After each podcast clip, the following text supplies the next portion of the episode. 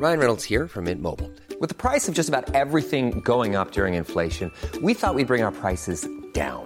So to help us, we brought in a reverse auctioneer, which is apparently a thing.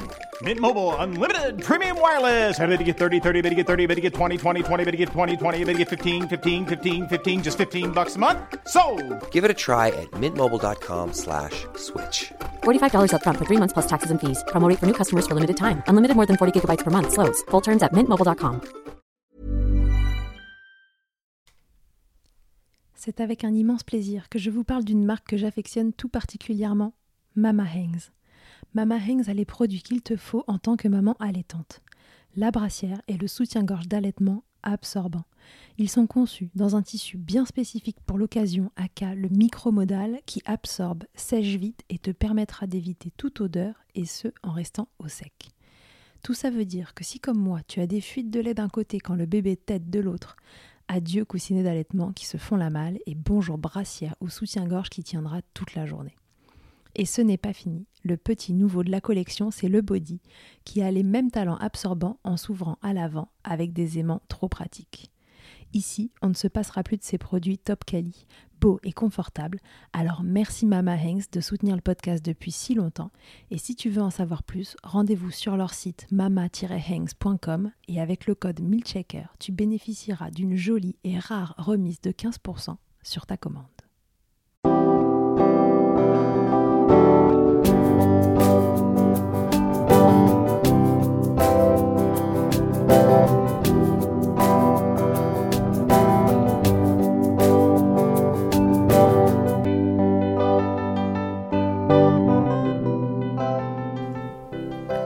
Bonjour et bienvenue dans Milkshaker, le podcast qui agite les idées reçues sur l'allaitement. Je suis Charlotte Bergerot-Palisco, je suis la maman d'un petit garçon de 2 ans que j'ai allaité durant un an. Dans la vie, je suis ostéopathe et je suis spécialisée en périnatalité, c'est-à-dire que je m'occupe des femmes en général, de leur désir de grossesse à leur postpartum, des bébés et des enfants. J'accompagne spécifiquement des mamans et des bébés vers un allaitement serein et périn en libérant les bébés des tensions qui les empêchent de téter correctement. Au fil des consultations et des rencontres avec ces mamans, je me suis rendu compte que le principal frein à l'allaitement, c'était le manque d'information, de partage d'expérience dans une société où l'allaitement n'est pas une norme. Je vous propose donc, à travers ce podcast, d'interroger avec moi des mamans et des papas sur leurs expériences, mais aussi de vous informer auprès de professionnels spécialisés en allaitement. L'objectif est simple, banaliser l'allaitement sous toutes ses formes, vous le rendre plus facile, plus accessible et alimenter ce fameux village dont on a tant besoin pour élever un enfant. J'ai l'immense joie aujourd'hui de vous faire peut-être découvrir Clémence. Clémence est de ces Wonder Mamans qu'on peut qualifier de battantes, sous catégorie warrior et tendance acharnée. Clémence le dit ouvertement, l'allaitement la rebutait jusqu'à en avoir des symptômes physiques. Mais un jour, une petite voix lui a dit de garder l'esprit ouvert. C'est ce qu'elle a fait et elle allait encore aujourd'hui sa jolie Élise de plus de deux ans. Et non sans mal. Crevasse, douleur, lactation en berne, aversion à l'allaitement, entourage pas du tout conciliant, les galères d'allaitement n'ont pas épargné Clémence. On pourrait même croire qu'on a essayé de la décourager. Mais sa confiance en elle, en sa fille, en son allaitement, et beaucoup de persévérance plus tard, Élise et elle ont su s'adapter, parfois trouver des compromis pour que cette aventure ne s'arrête pas. Elle va vous raconter cela sans filtre et vous livrer comment cela l'a transcendé, lui permettant l'ascension, comme elle le dit si bien. C'est beau et c'est puissant. Belle écoute. Salut Clémence, bienvenue dans Milkshaker. Merci de m'accueillir sur ton podcast. Alors Clémence, raconte-nous qui tu es, qu'est-ce que tu fais dans la vie, qui sont tes enfants? Alors, donc je m'appelle Clémence, j'ai 26 ans. Euh, mon métier est d'être coordinatrice qualité dans une entreprise de réseau de fluides médicaux. Euh, je vais pas expliquer ce que c'est parce que c'est c'est pas que c'est compliqué, mais que ce n'est pas le sujet. Voilà. Euh, et je suis euh, en télétravail parce que je devais pas reprendre le travail tout de suite. Je devais garder ma fille jusqu'à au moins ses trois ans.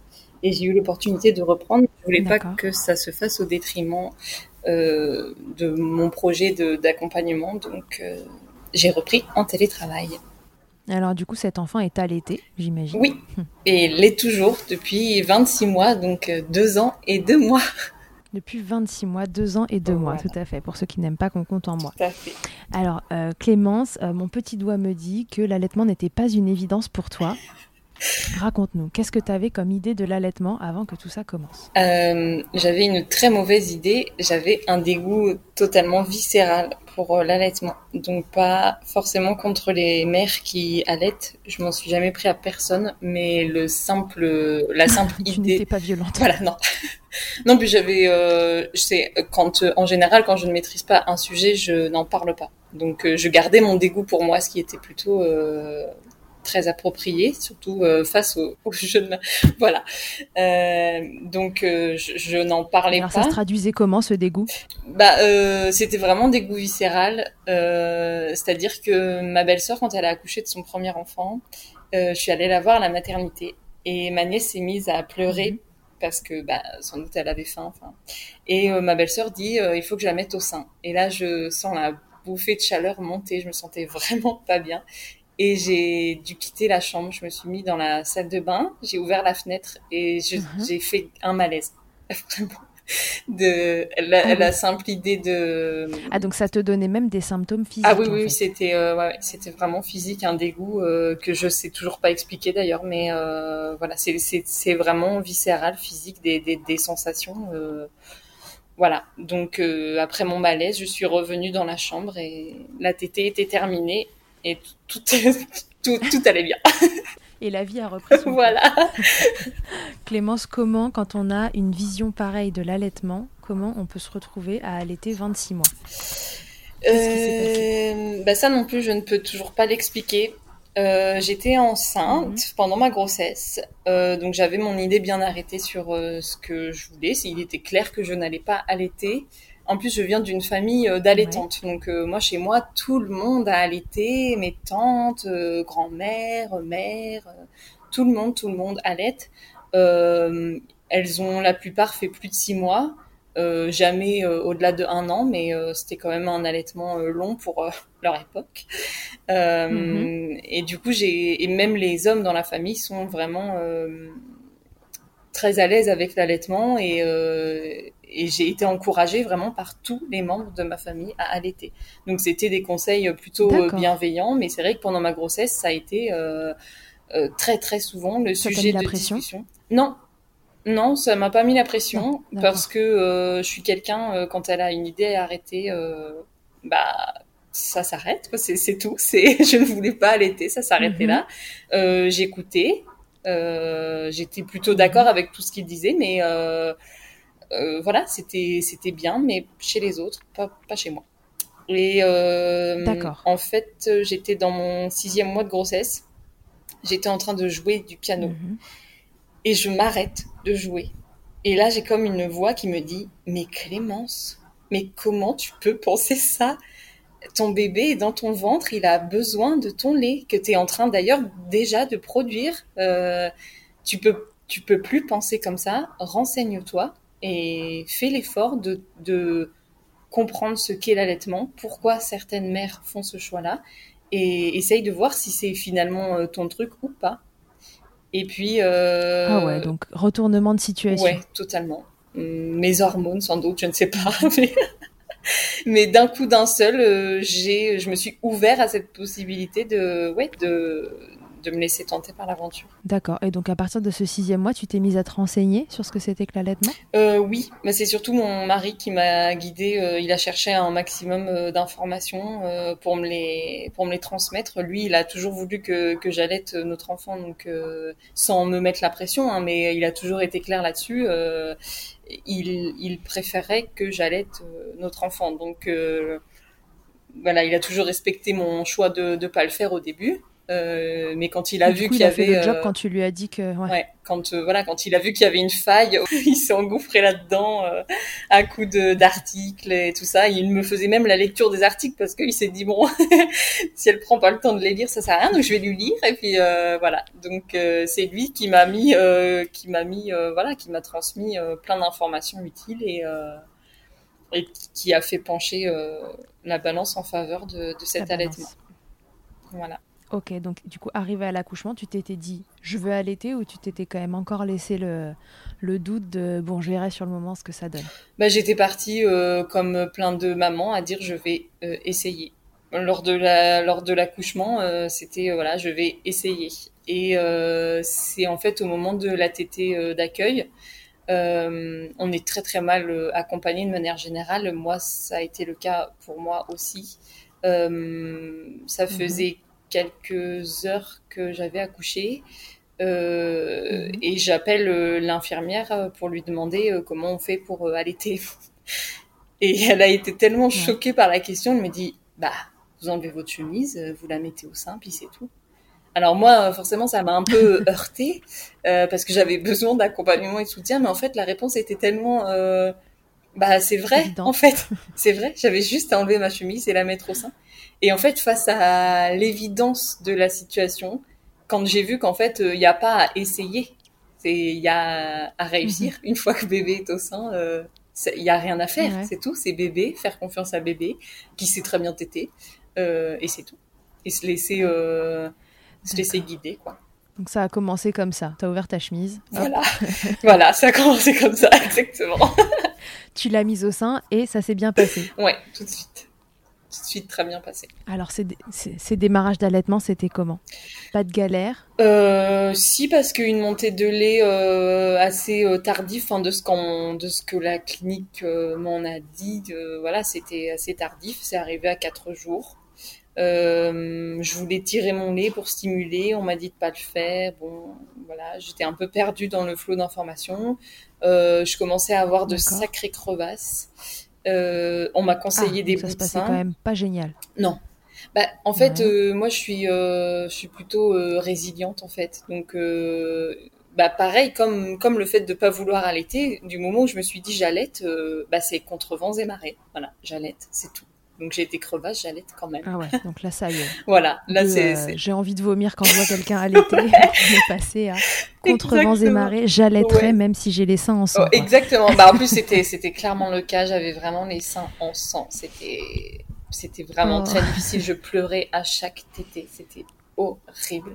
Et donc on m'a conseillé les bouts de sein que j'ai essayé, que ma fille a rejeté. Elle me regardait l'air de dire attends wow wow qu'est-ce que tu fais là Et donc j'ai dit bon allez pas de bout de sein c'est pas grave.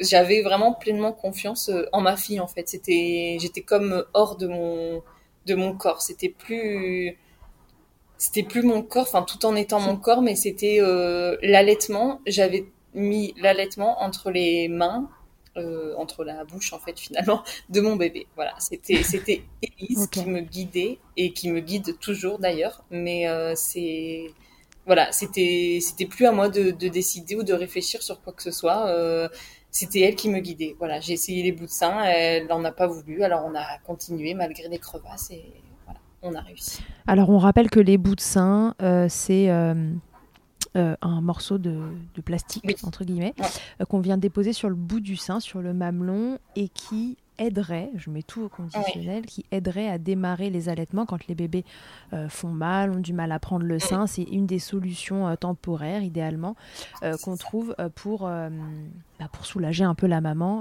en attendant que, que, le mal passe. C'est souvent un peu cacher les symptômes pour, pour ne pas voir ce qui est en dessous, mais néanmoins, ça peut être proposé dans les démarrages, et donc c'est ça que qu'Élise ne voulait pas dans ton cas. Oui, voilà, exactement. Donc évidemment, à la clinique, on m'a dit il faut persévérer. Elle va finir par apprendre avec le bout de sein, mais j'ai préféré moi persévérer. J'avais pas envie de dès euh, sa naissance, au bout de même pas 48 heures de vie, lui demander de persévérer pour quelque chose. Euh, non, non. Elle vient d'arriver sur Terre. Si quelqu'un doit persévérer, c'est moi, pas elle. C'était toi. C'était moi. Ok. Bon, alors comment tu t'es sortie de ces galères de démarrage là? Parce que quand on a des crevasses et qu'on pleure à chaque tétée, en général, c'est quand même que le bébé fait relativement mal. Oui. comment ça s'est passé? Comment ça a, comment ça a évolué? Euh, Ben, je pense que j'étais pleine d'ocytocine, quoi. Mais genre, je le suis encore. J'ai l'impression que mon allaitement me fait planer. Donc en fait, j'étais juste, euh, voilà, je me laissais euh, bercer par par l'amour et j'ai fait taire toutes mes craintes et jusqu'à la douleur en fait. Et puis après, bah, j'ai utilisé tout plein de techniques de, de grand-mère. Je mettais des compresses avec mon lait. Euh, je passais euh, mes mamelons sous l'eau chaude puis sous l'eau froide pour réduire la douleur. Euh, je mettais euh, Mhm. voilà des, des crèmes cicatrisantes pour m'aider entre chaque tétée, etc. Et T'essayais de calmer les symptômes en fait. Voilà. T'essayais de faire réparer tes seins que ta fille réabîmait à chaque c'est tétée. ça. Et euh, T'as demandé de l'aide? ben, j'ai demandé de l'aide à la clinique, oui. Euh, mais euh, voilà, il y, en- il y en avait une, une infirmière dans le lot qui avait tout plein de techniques de grand-mère, c'était génial. Et euh, grâce à elle, j'ai pu, j'ai pu soulager mes, mes symptômes. Malheureusement, on n'est pas encouragé à persévérer, donc heureusement que j'ai un mental d'acier. Mais voilà, à chaque fois que je toquais à la porte pour avoir d'autres techniques, on me disait sinon vous arrêtez. Non, merci. Une autre technique, s'il vous plaît. et, et voilà. Et puis, bah, Rembobine la c'est cassette. ça.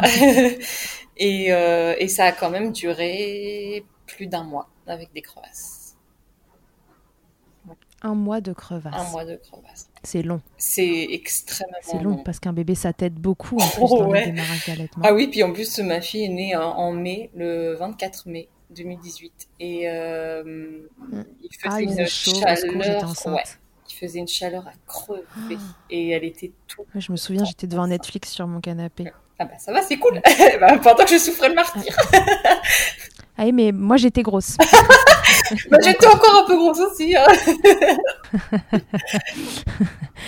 ok, donc un mois de, de canicule avec un bébé au sein H24 Oui. et qui, de surcroît, t'aide pas bien. Bah. Parce qu'un euh, bébé qui fait aussi mal que ça ne t'aide pas bien, a priori. Voilà, ouais.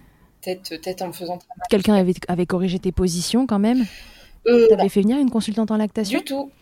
Ben, euh, à l'époque, j'étais pas informée de, de ce métier, donc euh, je, ne, je ne savais pas. Moi, pour moi, euh, c'était euh, pédiatre ou voilà. Donc euh, forcément, D'accord. Voilà. Mais euh, en, fait, je... Personne t'a apporté de nouvelles solutions en fait. non, Est-ce que t'en demandais? Non, Est-ce que t'allais rechercher de l'aide après? Non. Non, tu t'étais dit c'est comme ça, ça fait mal, euh, je vais tenir le coup, euh, ça va aller mieux puisque tout le monde dit qu'un jour ça va mieux. C'est ça, exactement. En fait, euh, j'ai commencé euh, bah, dans ce merveilleux monde qui est Instagram où on trouve plein d'informations et plein de soutien. Et puis j'ai lu des articles sur les crevasses. Et puis voilà, à chaque fois que j'avais des doutes, je lisais qu'un jour ça allait passer. Et puis j'ai j'ai tenu, j'ai tenu jusqu'à ce que ça passe. Ouais, tu te raccrochais à l'information qui te convenait, quoi, que ça allait passer. voilà. Et puis, euh, Ouais. puis t'as eu raison, ça a fonctionné puisque 26 mois après, on y est toujours. Exactement. Alors t'as plus de crevasse, ça a duré un mois. Une fois passé ce premier mois, comment ça a été? Euh, bah, figure-toi que mon sein gauche a décédé de, a décédé, non, a décidé de euh, ne plus produire de lait. Voilà. Aïe, Donc aïe, euh, aïe. après un mois. Il a démissionné. Ouais, voilà, tout à fait. Il s'est dit c'est mort, moi j'arrête, c'est fini. Pour moi, c'est mort. Voilà. Donc C'est trop heureusement- dur. Ouais, c'est ça. C'est pas pour moi finalement. en tout cas sur la partie gauche. voilà. Donc euh, donc voilà. Heureusement que les crevasses euh, se sont soignées parce que si j'avais dû continuer sur un seul sein plus les crevasses, je pense que à 26 mois je ne Ouais, ça j'aurais arrêté. dur. Voilà. Euh, mais voilà, donc j'allaite euh, donc depuis euh, 25 mois sur un seul sein. Waouh Warrior. Ouais. Ok, et alors depuis les... c'est un mois jusqu'à 26 mois aujourd'hui, le sein droit lui il se porte très bien, la Très lactation est ok, il n'y a pas de baisse de lactation de ce côté-là, t'as plus mal? Non. Du tout, du tout. D'accord. Ouf. Oui. Bon, alors voilà, une fois que ça roulait, une fois passé ce premier mois, et puis bon, bah voilà, la petite déception euh, de l'abandon euh, de mission du sein gauche. Voilà. Euh, à ce moment-là, tu t'es pas dit, j'appelle quelqu'un d'ailleurs? Tu t'es pas dit, tiens, c'est quand même étrange que mon Ben sein non, gauche il lâche l'affaire C'est fou, euh, je sais pas. Je, je me suis dit c'est pas grave. J'ai un sein qui fonctionne, on continue quoi. Nos soucis. Ouais, go. Ouais. T'avais une. Ouais, ouais, t'étais hyper motivé. Ok, super. Alors, une fois que c'était en route, comment ça se passait, cet allaitement? Bah super Comment bien. ça se passe toujours d'ailleurs? Super bien. Franchement, Ça se passe bien. euh, ouais, je, je, me- je m'étonnais euh, chaque jour de la praticité du, de, de la chose. euh, on pouvait partir euh, comme ça, on avait juste à prendre bébé et hop, on partait. On- J'avais tout sur moi en fait pour la rassurer, pour la nourrir, pour la soigner, pour voilà, j'a- j'avais tout. C'était tout en un, et vraiment Ouais. tout en un seul en plus. Tout en En un seul plus, sein. ouais. Exactement. Donc euh, non, franchement, c'est super. Ce qui, ce qui était moins cool, c'était les, les réflexions. Quoi. Les réflexions Ouais. L'entourage, euh, l'a moins bien vécu que toi finalement, alors que cet entourage était plutôt motivé. Et eh ben voilà, c'est ça. C'est ce qui m'a, c'est ce qui m'a le plus troublé, c'est qu'ils m'ont poussé à allaiter. Ils étaient super fiers de moi, d'avoir euh, voilà changé d'avis, etc. Et puis bah passer, euh, enfin à l'approche des des six mois, à partir de, de, de quatre mois d'allaitement, ils ont commencé à me dire euh, bon et alors le sevrage. je dis bah non pas de pas de sevrage, moi ça se passe bien, je reprends pas le travail, j'ai pas besoin de voilà. Mais oui, mais quand est-ce que tu vas lui donner du vrai lait? Euh, c'est du ah. vrai lait. Euh, voilà, c'est du lait euh, tout spécialement conçu pour elle. voilà, tout, tout va bien se passer.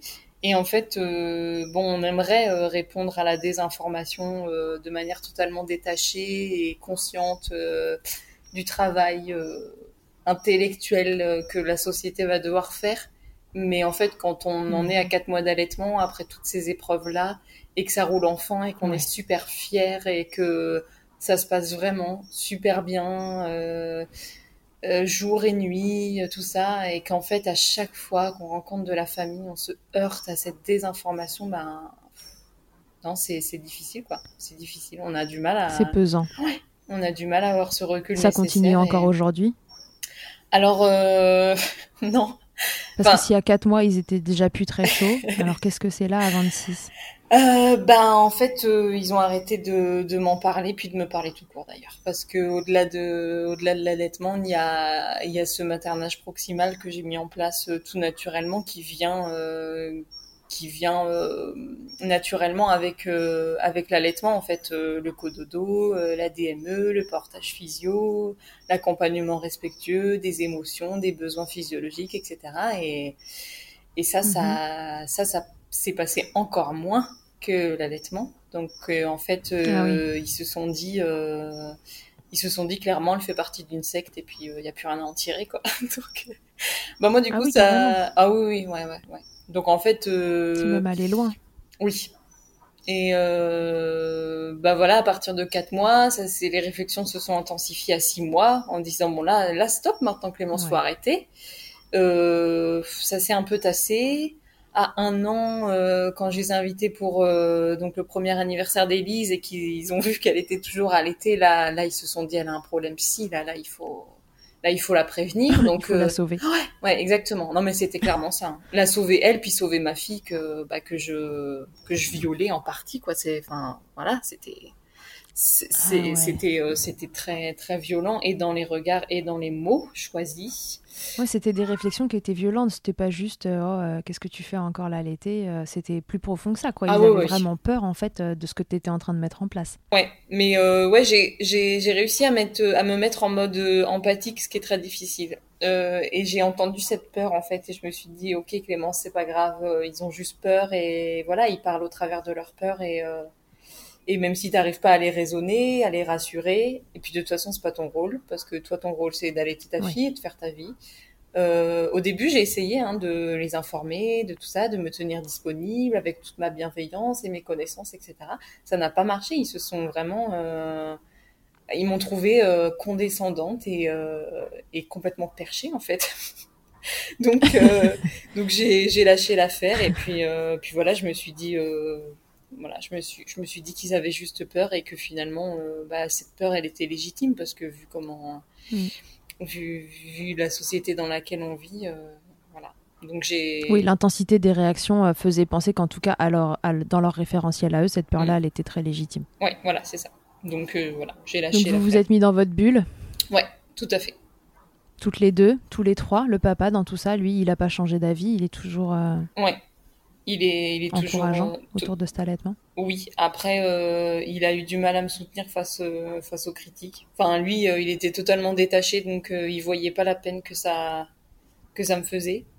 Ouais. J'aurais j'aurais aimé qu'on soit au front tous les deux et qu'on voilà qu'on combatte cette désinformation et ce ce manque de respect quelque part parce que euh, voilà, je, je, reste, je reste leur nièce, euh, leur cousine, euh, et c'était, euh, ouais, pour moi, c'était un profond manque de respect de ne pas chercher à comprendre ce que je faisais et pourquoi je le faisais et tout ça. Mm. J'aurais, ouais, j'aurais aimé, j'aurais aimé plus de soutien de sa part et bon, maintenant, maintenant c'est, c'est fait. Peut-être qu'il avait raison, peut-être que ça servait à rien de monter au front et que c'était une perte d'énergie. Et... Mais voilà, toujours est-il que, en tout cas, tous les trois, c'est notre allaitement fonctionne toujours très bien, donc pas de souci là-dessus. Ouais, lui, il reste encourageant dans votre bulle, même s'il a du mal à l'assumer autour. Bah, en tout cas, dans votre bulle, il est là, il, est bien présent. Oui, il, il, assume, il assume à l'extérieur, mais il a juste pas envie de, voilà, pas envie de répondre à la désinformation et voilà. Pour lui, il sait que c'est important. Se battre et, voilà, les... ça. Hmm. ouais. Ok, ouais, donc euh, bon, un allaitement, euh, en effet, euh, bah, dans une bulle, mais baigné par, par les idées reçues et, mm. et les peurs de la société envers l'allaitement. Et ça va plus loin que ça, hein. tu le dis, c'est aussi une question de, de mode d'éducation, entre guillemets, euh, oui, euh, qu'ils qui ont du mal à comprendre. C'est ça, oui. La reprise du boulot, donc tu nous as dit tout à l'heure, tu es en télétravail en fait, donc tu avais décidé de ne pas reprendre le boulot euh, avant les trois ans d'Élise. Et là, tu es en télétravail, donc du coup, tu n'as pas eu de d'organisation particulière à mettre en place pour, pour reprendre le travail Tu es avec ta fille au quotidien? C'est ça. Bah, la seule organisation, c'est euh, réussir à continuer à taper sur le clavier de l'ordinateur tout en donnant une tétée. Voilà. c'est la seule organisation que j'ai dû mettre en place. Voilà. Bon, bah écoute quand même.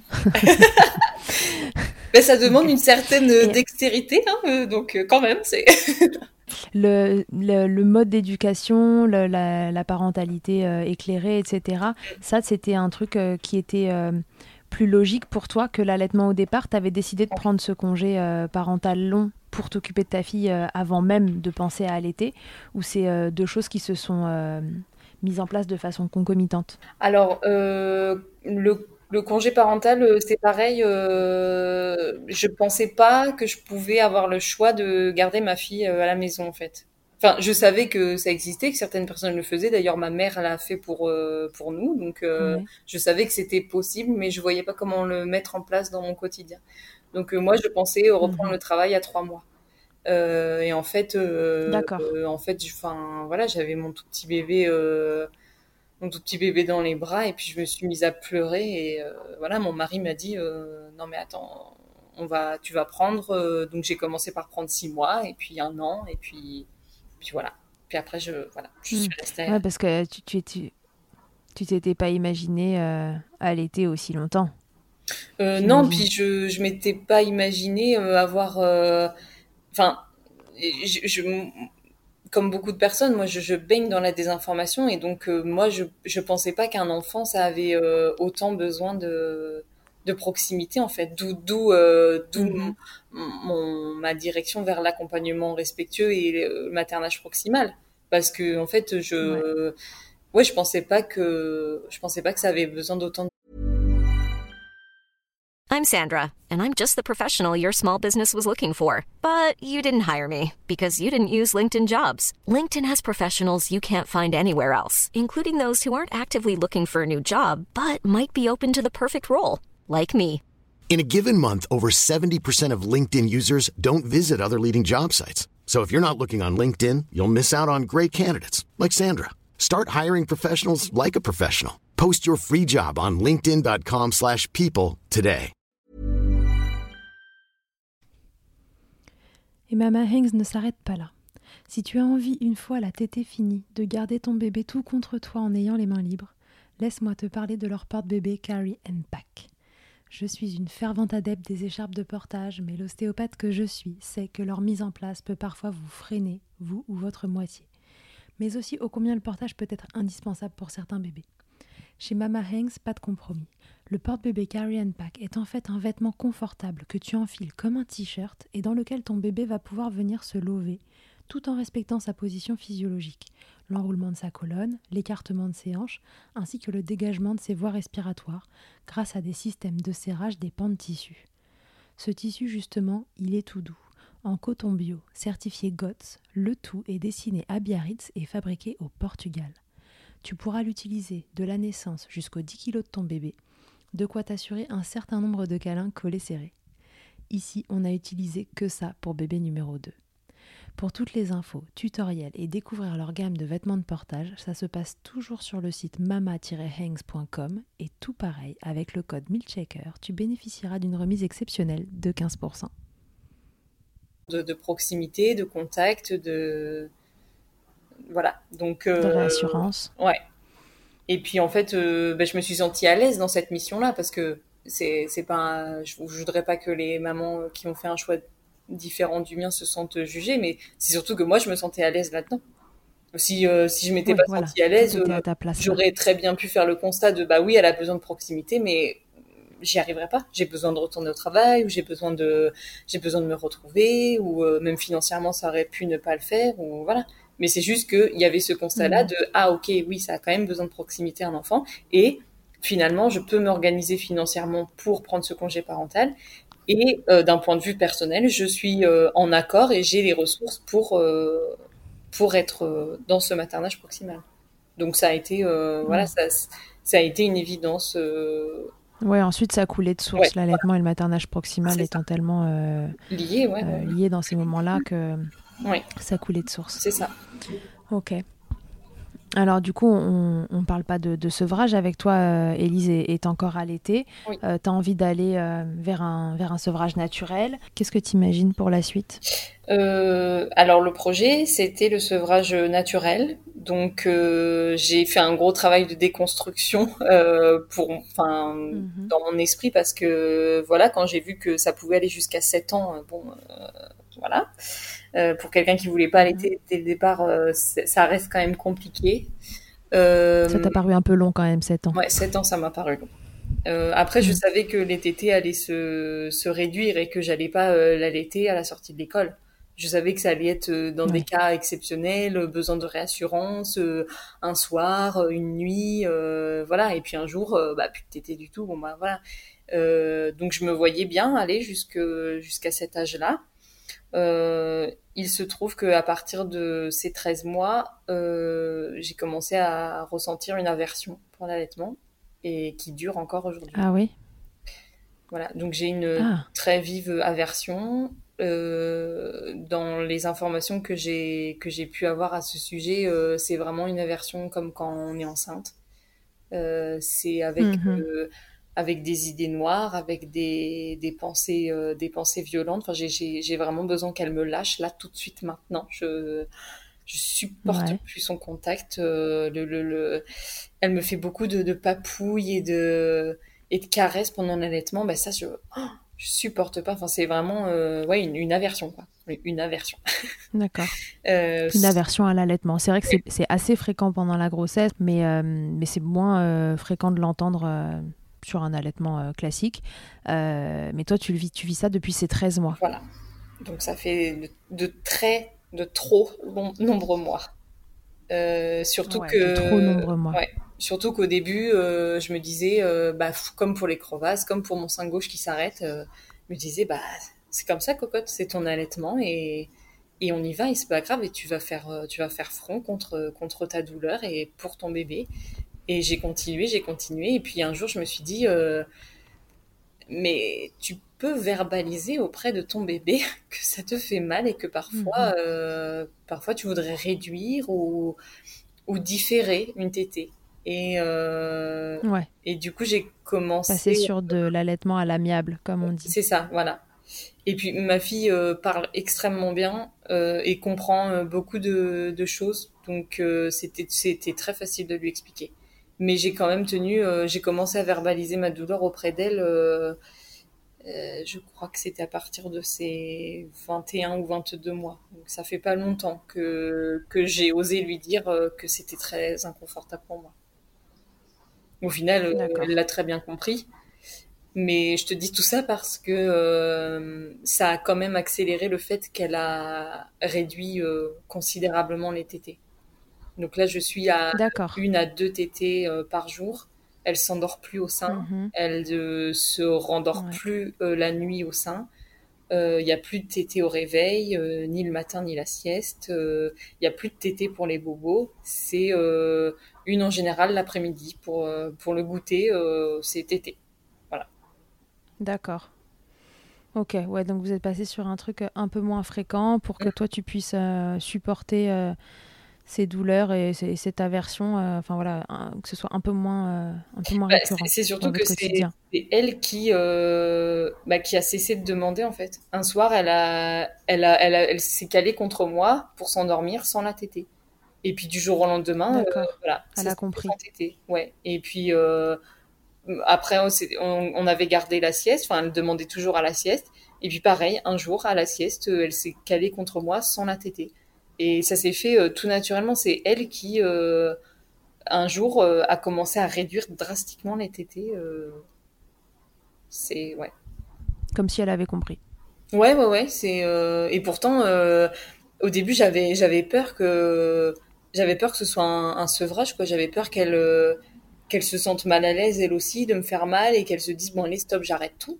Et donc en fait, moi, j'arrête pas de lui proposer au réveil de sieste, puis la sieste du lendemain, et puis je me suis dit bon peut-être aussi elle elle est elle est confortable, elle est sécure, c'est en plus, je l'accompagne à l'endormissement, donc euh, je suis là, elle a juste besoin de mon contact, plus forcément de la tétée. Donc euh, j'ai accepté, ça a été un, peu difficile parce que je, culpabilisais, je me suis dit, euh, voilà, t'as as verbalisé. Ouais, t'as culpabilisé en fait. Tu t'es dit que c'était de ta faute. Mm. Et du coup, je me, voilà, je continuais toujours de lui proposer. Et puis elle me disait non, non, merci maman, c'est bon, pas de tétée. non, merci. Plus tard, merci. Voilà, c'est ça. Là, je n'en ai pas. C'était l'amiable dans l'autre sens, finalement. c'est ça. C'était elle qui me disait merci, c'est bon.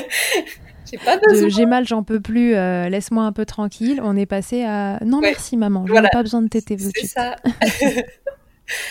Donc, euh, donc voilà.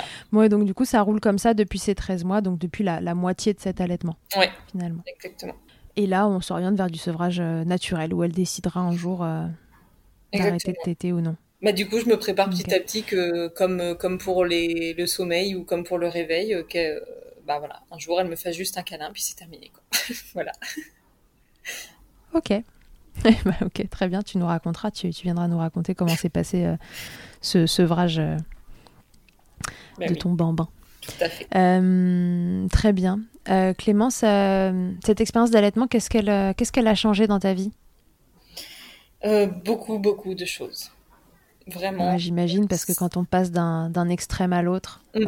sans parler d'extrême, euh, tu vois, mais d'une idée euh, aussi tranchée avant que ça. commence à, voilà. à après allaiter euh, un enfant, bah là on est à plus de deux ans, ça a dû changer plein de choses autour. C'est ça. Mais en fait, ça, ça a changé mon rapport à moi-même. Mhm. Je suis quelqu'un qui n'avait pas vraiment confiance en soi, ni en ses capacités, ni en ses rêves, ni en quoi que ce soit. Euh, et en fait, de, de voir euh, à quel point mon corps était capable de, de ça, de traverser la douleur, de traverser la fatigue, de, euh, voilà, de, de, de, tout donner pour, pour une personne qui se trouve être mon enfant. Ça, ça, peut paraître assez logique, mais en fait, je me suis dit, je suis capable de, de grandes choses. C'est quand même grand, c'est beau, un allaitement. et, et ça m'a vraiment c'était une reprise de pouvoir sur, euh, sur mon propre corps. Et du coup, ça m'a, mhm. euh, ça m'a comme donné euh, l'élan de reprendre le pouvoir aussi sur ma vie. Donc c'est. ça t'a rendue puissante. C'est ça. J'ai, enfin découvert ma puissance, en fait, au travers de, de, de, cet allaitement, de cette résilience, de, voilà, de ce combat contre la désinformation. Et, voilà. et tu l'as appliqué à d'autres domaines alors? Oui. Ou tu vas l'appliquer à d'autres domaines? Euh, Oui, je, oui, plutôt je vais l'appliquer à d'autres domaines. C'est en cours. Je suis en train de, de bouleverser ma, ma vie comme, euh, comme, comme la maternité a bouleversé ma vie. C'est oui, il y a beaucoup de changements qui sont en train de, de s'opérer et euh, voilà c'est vraiment une période clé dans ta vie, comme dans la vie de, plein de, femmes. C'est vrai que la maternité, ça, ça brasse. c'est ça. dans l'autre. En tout cas, ça brasse. et, euh, et, là, dans ton cas, voilà, ça, ça rebouscule euh, toutes, euh, toutes, tes idées reçues, tout, toutes les choses ancrées que tu avais. Et mm. c'est une nouvelle vie qui, qui commence et l'allaitement aura, aura permis aussi d'amorcer tout ça. Tout à fait comme, euh, comme une introspection euh, euh, forcée, on va dire. enfin, pas forcée, mais inconsciente. Une introspection inconsciente qui fait que voilà, de ce rapport au corps et de ce rapport à notre animalité, ça vient, ça vient déconstruire des choses en nous et ouvrir des portes qu'on pensait même pas pouvoir ouvrir un jour. C'est Ouais, qu'on ne savait pas exister. Voilà. Si tu devais donner un conseil aux mamans qui, peut-être comme toi, ne, ne voulaient pas allaiter, d'abord, qu'est-ce que tu leur dirais? Eh ben que, que tout arrive. Que hum, après si si comme moi elles ont du dégoût mais qu'elles n'ont pas envie de de s'en libérer, genre euh, qu'elles sont confortables avec ce dégoût comme ça a été pour moi assez étonnamment. Oui, bien sûr. Euh, Mhm. Juste que tout arrive. Et pour celles qui subissent ce dégoût et qui ont envie de, de le changer, eh bien, d'aller chercher la source de ce dégoût-là et d'aller réparer, euh, réparer peut-être cette, cette blessure ou cette, euh, cette idée préconçue et de, de voir où elle se trouve et de changer son, sa vision des choses, son Ouais. schéma de pensée par rapport à ça. Et d'ailleurs, la, la révolution, elle, démarre de là en fait. Quand euh, quand on change son sa vision des choses par rapport à l'allaitement, ça vient changer plein de choses sur notre vision des choses, notre rapport à l'autre, etc. Et aux mamans qui souhaitent allaiter, et qui n'ont pas forcément de, envie de vomir quand elles voient une autre mère allaiter, mais et qui se disent juste ouais, pourquoi pas. Alors elles, qu'est-ce que tu leur dirais? Ce serait quoi le, ton meilleur conseil euh, Bah, c'est bateau, mais de se faire confiance. Mais la vraie confiance. ouais. le la confiance euh, qui apaise la la confiance qui la confiance qui porte qui porte euh, qui porte ce projet qui porte euh, en fait pour les mamans qui ont envie d'allaiter qui se disent je vais essayer euh, elles vont réussir comme elles ont réussi à porter leur bébé comme elles ont réussi à les mettre au monde Euh, tout ça c'est naturel il n'y a pas besoin de de réfléchir. C'est, ça se fait tellement euh, naturellement, inconsciemment. Notre corps est fait pour produire du lait, notre bébé est fait pour le boire. C'est tout. Donc euh, c'est pas c'est pas vraiment un travail sur elles qu'elles vont devoir faire. euh, en tout cas, en rapport avec cet allaitement, c'est surtout euh, avoir euh, une vraie et puissante confiance en elles et en leur bébé pour braver la tempête qu'elles vont peut-être subir et qui viendra de l'extérieur. Hmm. Garder ce, ce cocon et voilà, Ok, se mettre dans sa bulle. Mm, tout à fait. Merci Clémence pour ces mots euh, forts. Clémence, est-ce qu'on a euh, tout dit euh, sur cet allaitement? Euh, Ou est-ce qu'il y a quelque chose qu'on aurait pu oublier, dont tu aurais envie de parler? Euh, simplement, peut-être que même si je suis fière de mon parcours et de ma résilience, euh, que c'est important de se faire confiance, comme je le disais, euh, il en reste pas moins que j'ai certains regrets et que si effectivement j'avais euh, euh, j'avais plus facilement demandé de l'aide dès la maternité, mais à des professionnels formés, évidemment, comme des consultantes euh, IBCLC. Euh, peut-être que j'aurais appris plus tôt que mon sein gauche a lâché parce que peut-être possiblement ma fille a des freins restrictifs. Euh, que peut-être aussi pour ça que les crevasses ont duré aussi longtemps. Et aussi qu'à Mhm. 13 mois, j'ai eu cette aversion qui ne me lâche toujours pas. Donc euh, maintenant... Ouais, euh, On comprend pas vraiment. voilà. Donc maintenant, euh, elle a donc euh, deux ans euh, et deux mois. Euh, cette opération sur euh, sur les freins, je ne sais pas si euh, si elle doit être faite. J'ai pas encore euh, vu de spécialiste sur les freins, donc je ne sais pas si c'est si cette hypothèse là euh, euh, est, Et la bonne, est la ouais. bonne. Mais euh, toujours est-il que euh, voilà, j'aurais peut-être que j'aurais dû me euh, aller vers euh, aller vers des professionnels formés et voir euh, d'où venait le problème et euh, et, et, euh, voilà et me dire euh, c'est bien d'avoir le courage de surmonter la douleur c'est bien aussi de savoir d'où elle vient et euh, comment on peut soulager euh, en tout cas résoudre le problème et pas simplement soulager la douleur Ouais. voilà Donc c'est bien de se faire confiance, mais si c'était à refaire quand même, euh, t'irais piocher euh, euh, des infos un peu plus, euh, un peu plus euh, pas sérieuses, mais euh, un peu plus précises euh, Ouais. euh, chez des gens qui sont formés spécifiquement, parce que là, tu as, la sensation qu'il y a des choses qui auraient pu se passer différemment si tu avais été informé. euh, Bah, c'est ça, le combo euh, confiance plus euh, accompagnement euh, professionnel. euh, Je pense que euh, voilà, ça aurait été un allaitement euh, plus serein et euh, enfin oui oui plus serein quand même parce que même si c'est euh, même si euh, comme je disais tout à l'heure je suis shootée à l'ocytocine euh, il y, a, y a eu des moments il y a toujours des moments qui sont qui sont difficiles donc j'aurais pu m'épargner tout ça en fait voilà ouais tu penses que ça pourrait être différent mm.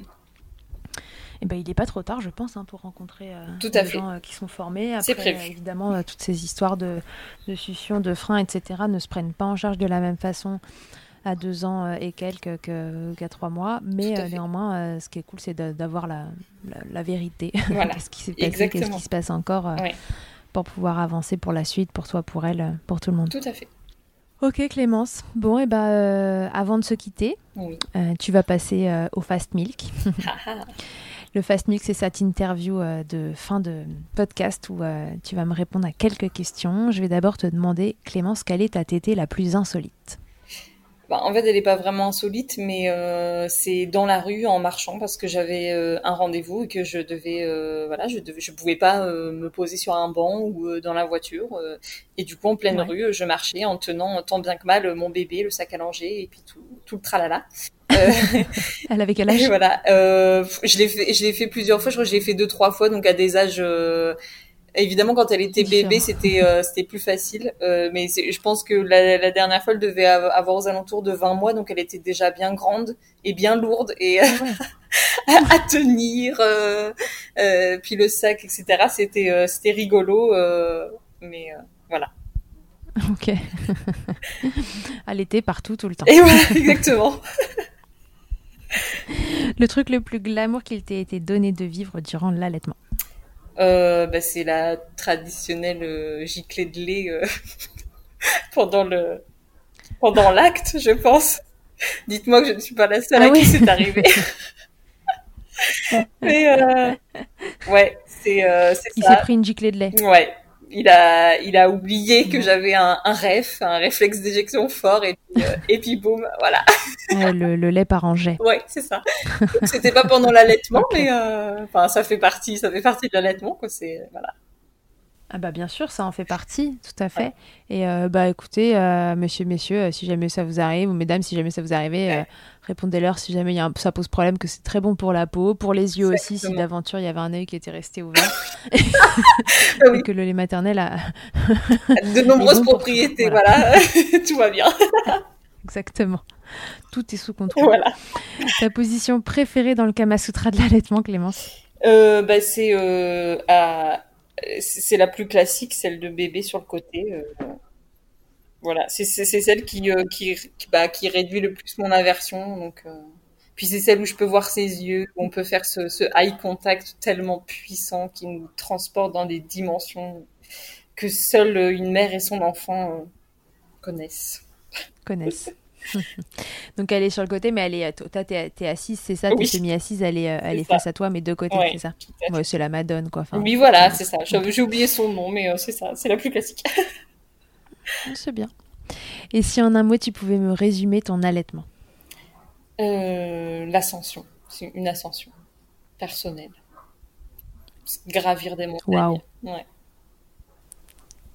Ouais, et là, ton histoire, en effet, toi, t'as gravi des montagnes pour, pour allaiter encore mm. euh, à 26 mois après toutes les péripéties euh, que, que cet allaitement et cette maternité apporté, mm. t'ont apporté. Exactement. Ok. Donc une très belle merci ascension. Merci beaucoup Clémence. Mais merci à une belle ascension. Mm.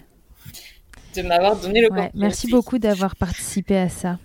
Euh, on est ravis d'avoir euh, d'avoir recueilli euh, ton témoignage. Enfin, on est ravis. Je suis ravie. J'espère que les gens qui nous écouteront le seront aussi. une histoire pas comme les autres. Voilà, un allaitement sur un sein. Ça arrive de temps en temps. On n'en entend pas souvent parler. Mais en l'occurrence, là, voilà, c'est une belle histoire et qui dure quand même, comme quoi tout est possible. Euh, rappelez-vous euh, de deux choses que, Clémence vous a dit et qui sont essentielles. Il faut avoir confiance, ça c'est une première chose. Mm. Et puis, euh, malgré tout, quand des problèmes se présentent mm. et, que, et que vous ne manquez pas de confiance et que vous voulez que ça continue, si c'est votre souhait, renseignez-vous, appelez des personnes qui sont formés dans ce domaine. la plupart du temps, c'est des consultantes en lactation, IBCLC, encore une fois, qui sont, qui sont compétentes pour toutes ces problématiques-là, histoire d'être accompagnées dans votre projet. Et voilà, même si ça peut durer longtemps dans ces conditions, si ça peut durer longtemps dans des encore meilleures conditions, et eh ben c'est super pour tout le monde. Tout à fait. Et ça, ça vaut le coup de, de prendre l'avis de, de professionnels. Ou même de marraine d'allaitement. D'ailleurs, j'en profite pour euh, glisser. Je suis marraine d'allaitement pour euh. L'Or Blanc aussi, euh, bien sûr, Qui redirige, moi, je redirige vers des professionnels. Ça fait un soutien, ne serait-ce qu'affectif, parce que parfois, on peut se sentir démuni. Et si jamais dans votre allaitement vous avez besoin d'être soutenu, que ce soit parce que euh, vous avez euh, un entourage qui n'est pas forcément euh, hyper dans le même mood que vous et que vous avez besoin de plus de soutien, ou si cet entourage est, pour autant très présent, mais que malgré tout vous avez envie d'un soutien supplémentaire, il y a les associations en effet qui existent. donc Clémence a cité l'or blanc, il existe aussi Vanilla Milk, il y a la Leche League et tant d'autres que vous pouvez retrouver sur les réseaux sociaux et sur Internet euh, en recherchant un peu. Et ça, c'est souvent des, systèmes de, de marraines en fait euh, qui, qui, vous soutiennent, euh, une marraine référente, qui vous soutient dans votre allaitement, dans votre projet et qui en effet peut aussi vous réorienter vers des pros qui sont formés puisque souvent ces marraines, même si elles ne sont pas des professionnels de santé, sont quand même assez renseignées sur le sujet pour pouvoir vous, vous orienter correctement. Très bien. Et eh ben, écoute, euh, Clémence, euh, merci euh, beaucoup encore d'avoir partagé avec nous ton histoire et celle de ta fille et de ton mari. C'était un plaisir de te recevoir dans Milkshaker. Et j'espère que ton témoignage pourra aider les mamans. J'espère aussi. merci à toi. Mais de rien. C'est terminé pour aujourd'hui. À tous et à toutes. À bientôt dans Milkshaker. À bientôt. Je ne le dirai jamais assez, merci beaucoup d'avoir écouté cet épisode de Milkshaker. Vous pouvez suivre l'actualité du podcast sur le compte Instagram du même nom et sur mon site internet charlotte-bergerot.fr. Vous êtes enceinte, vous êtes une jeune maman, vous y trouverez aussi une série de tutoriels que j'ai réalisés avec ma collègue durant le confinement. Si vous avez aimé ce podcast, n'hésitez pas à le soutenir en vous abonnant, en laissant un commentaire, en lui attribuant 5 étoiles ou encore en le diffusant au maximum autour de vous. Je vous laisse en compagnie d'Emma et de son titre Albidaire qui continue de nous accompagner au fil des épisodes. Je vous dis à très vite pour un nouvel épisode. D'ici là, n'oubliez pas, prenez soin de vous, milkshakez autant que vous le voudrez et bousculons ensemble les idées reçues sur l'allaitement maternel. I hate to see you down. Can't stand to know your hurt. When you say it's getting loud, the voices in your heart. You know I get it, so let it all out. Keep your head up, your masterpiece, and I'll swear that I'll be there by your side. A text away, you know you can find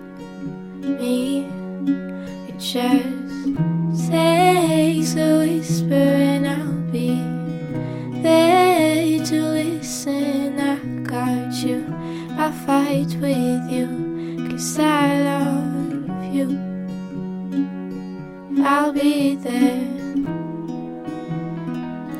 I'll be there. Oh, I'll be there. I'll be there. I know I'm not perfect. Sometimes I look myself. But I hope you know I care